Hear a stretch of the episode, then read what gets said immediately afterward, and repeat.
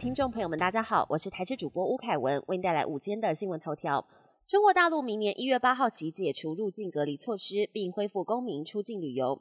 日本二十七号紧急宣布，十二月三十号起恢复中国旅客入境快筛检测。指挥中心却表示暂时不跟进。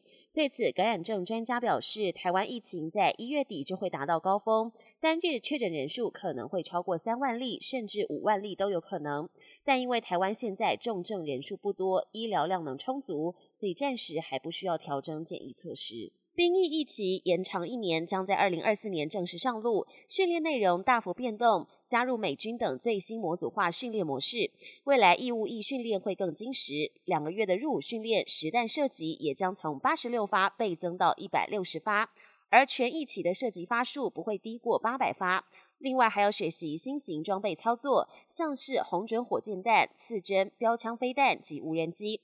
透过多元的模组化训练，提升整体训练效益。今天东北季风增强，桃园以北及东半部有局部短暂雨，其中在基隆北海岸、东北部地区及大台北山区下雨时间长，有局部大雨发生的几率。各地早晚偏凉，清晨受到辐射冷却的影响，最低温在新竹只有六点八度。北部东半部湿湿凉凉的天气将一路持续到跨年元旦假期。国际焦点。中国官方宣布边境大解封，终结清零政策，为出入境带来重大利多。但民航数据系统业者分析，毕业疫情让中国元气大伤，不少想出国的陆客可能会先观望。中国入出境的航班恐怕要等到明年劳动节才能看到大幅反弹，而外国旅客也会先看看中国疫情走向，决定是否入境中国旅游。专家担心中国防疫急转弯，但缺乏配套措施。按照目前病毒的传播速度，未来几个月内，中国十四亿人口估计有半数将会染疫。伊朗政府持续打压境内挺女性示威，连在社群网络上声援示威者的各界名人也不放过。前伊朗球王达艾就表示，他人在杜拜度假，妻子和女儿搭机原本要跟他会合，却形同在空中被拦截，班机被迫转向，改降在一座伊朗小岛。妻小两人被带下飞机接受讯问，最后被送回伊朗。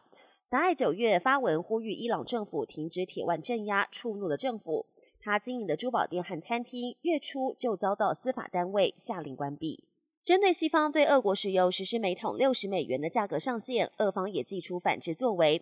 俄罗斯总统普京二十七号签署一项法令，禁止俄国向实施价格上限的国家出口原油和石油产品。禁令有效期间从明年二月一号到七月一号为止。俄方强调，这是为了回应美国等西方国家的不友善行为。本节新闻由台视新闻制作，感谢您的收听。更多内容请锁定台视各界新闻与台视新闻 YouTube 频道。